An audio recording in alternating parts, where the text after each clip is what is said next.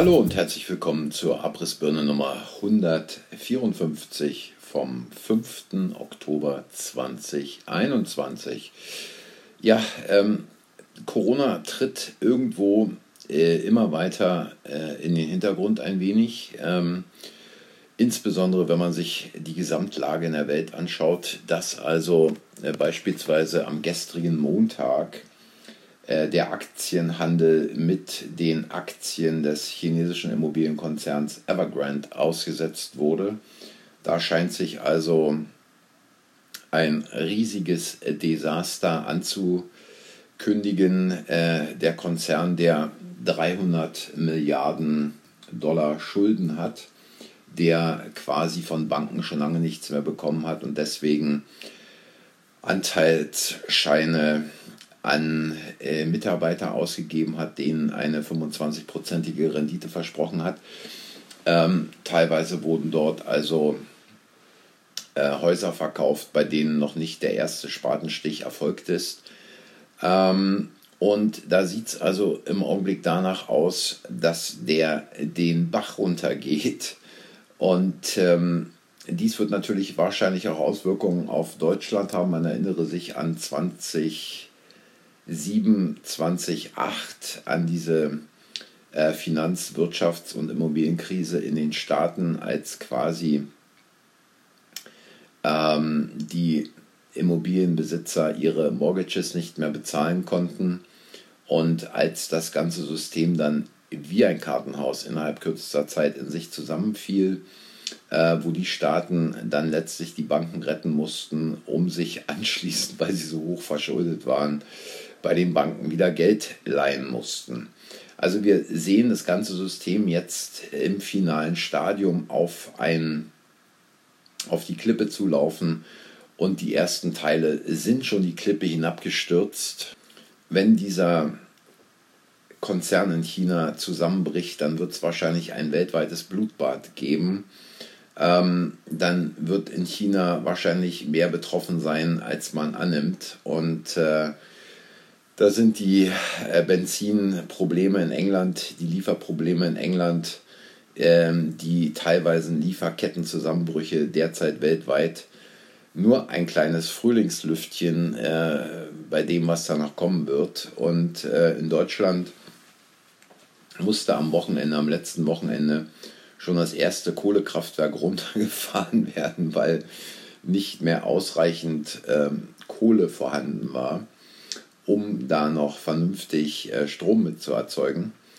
Und ähm, dann natürlich die gestrige Geschichte um Facebook, WhatsApp und Instagram, ähm, wo man ja im Prinzip auch nicht weiß, was ist da eigentlich passiert. Und man kann, man kann sehen, ähm, dass diese ganze Geschichte äh, wirklich auf das Grand Finale zuläuft. Natürlich waren da erste Vermutungen in Gange, dass dies, ähm, dieser Zusammenbruch äh, von Facebook am gestrigen Tage irgendwas auch mit dem äh, mit der Operation äh, Cyber Polygon vom World Economic Forum und Schwab zu tun hat.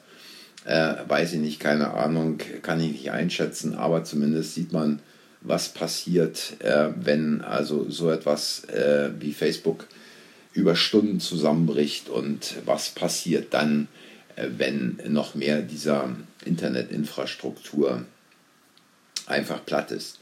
Ja, und ähm, da äh, in diesem Zusammenhang fällt mir noch eine Sache ein, die ich eigentlich schon seit Tagen bringen wollte.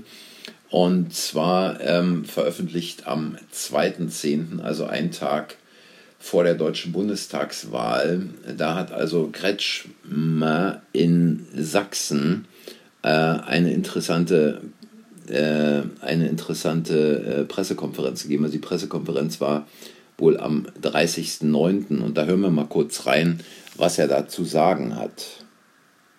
Ich bin eigentlich nach diesem äh, feigen Anschlag von Ida Oberstein als dieser äh, äh, Mitarbeiter da an der Tankstelle äh, umgebracht worden ist von so einem Impfgegner, Querdenker, was auch immer, einmal mehr jetzt der Meinung, es braucht eine Regulierung dieser sozialen Netzwerke. Also, was er hier sagt, einem Impfgegner oder einem Querdenker oder was auch immer. Ja, vielleicht war er auch CDU-Mitglied, SPD-Mitglied, Grünen-Mitglied. Vielleicht hatte er AIDS oder aber einfach nur einen schlechten Friseur. Und diese, diese Instrumentalisierung dieses Anschlags, ich weiß, da ist viel drüber geredet worden, aber ich muss es einfach jetzt auch nochmal tun. Diese dreiste Instrumentalisierung dieser Geschichte mit solchen dreisten Bemerkungen, ähm, man weiß nichts, ähm, man hat keine Ahnung, es sind noch gar keine Ergebnisse, noch keine Verhörergebnisse da, äh, werden also in einer Pressekonferenz breit ausgewalzt. Und wenn irgendein ähm, Messerstecher aus einem, sagen wir mal, nicht europäischen Land unterwegs ist und die Leute in Fußgängerzonen niedersticht, dann sind es arme Flüchtlinge, die Betreuung brauchen und ähm, die einen psychischen Schaden haben. Aber wir hören mal weiter, was der Kollege da in Sachsen noch alles so zu erzählen hat.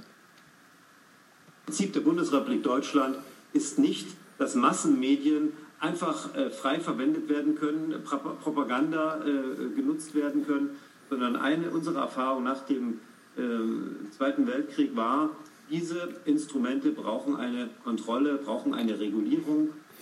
Also unsere Erfahrung nach dem Zweiten Weltkrieg war, Massenmedien brauchen eine Kontrolle, brauchen eine Regulierung. Ja, das sehen wir ja jeden Tag, dass Massenmedien eine Kontrolle, eine Regulierung haben, egal ob es solche Massenmedien wie Relotius Spiegel oder Fokus oder Stern oder andere äh, dieser Blätter sind oder ob es sich um die Tagesschau oder ums Heute-Journal handelt. Sie brauchen eine Regulierung und Regulierung heißt, es werden nur Nachrichten verbreitet, die verbreitet werden sollen.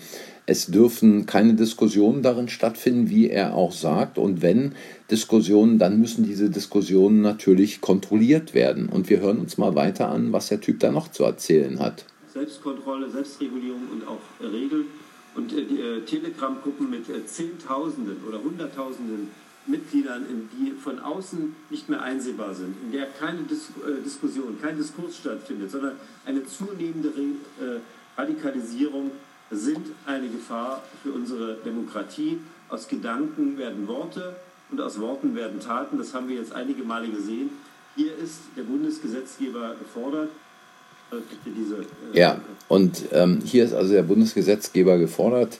Sie scheint es also sehr zu kratzen, dass Telegram nicht wie WhatsApp, wie äh, Facebook, wie andere soziale Medien ähm, unter Kontrolle stehen, dass dort nicht rumgelöscht wird wie blöd. Allerdings, und dies ist vielleicht auch wichtig und die wenigsten werden es wissen, der Mitbegründer von Telegram, der ist allerdings auch im Young Leaders Programm vom Schwab. Ja, mir hat es da auch fast den Hut weggezogen, als ich das gehört habe, aber so sieht es aus und wer weiß, was da also alles noch kommen wird in Bezug auf Telegram. Vielleicht wollte man da auch nur die Oppositionellen quasi versammeln, um zu wissen, wer genau gehört dazu und dann irgendwann auch da den Sack zumachen zu können. Also diese Typen geraten immer, immer mehr unter Druck und ähm, es ist auch kein Wunder, denn mehr und mehr Leute steigen letztlich dahinter, was da gerade für eine Scheiße abläuft und dass ähm, im Prinzip äh, äh, ähm, Corona wirklich nur die Veranstaltung ist, die vorne auf der Bühne tanzt, ähnlich wie bei einem guten äh, Zauberer, der immer irgendein Ablenkungsprogramm am Laufen hat, damit die Leute den Trick nicht erkennen. Ja, die Abrissbirne heute war ein bisschen kürzer ähm, angesichts äh, der Ereignisse des heutigen Tages. Äh, ich hoffe, äh, dass es morgen wieder andere Sachen gibt, über, dies, äh, über die ich sprechen kann. Wenn es euch gefallen hat, dann hinterlasst ein Like, abonniert den Kanal. Ich sage wie immer Danke fürs Zuhören und fürs Einschalten. Und äh, hier nochmal der Hinweis, die Abrissbirne gibt es auch auf Telegram. Und äh, wenn Sie mir den Kanal bis morgen nicht dicht machen, dann hören wir uns, wenn ihr dann wollt, morgen wieder. Bis dahin macht's gut und tschüss.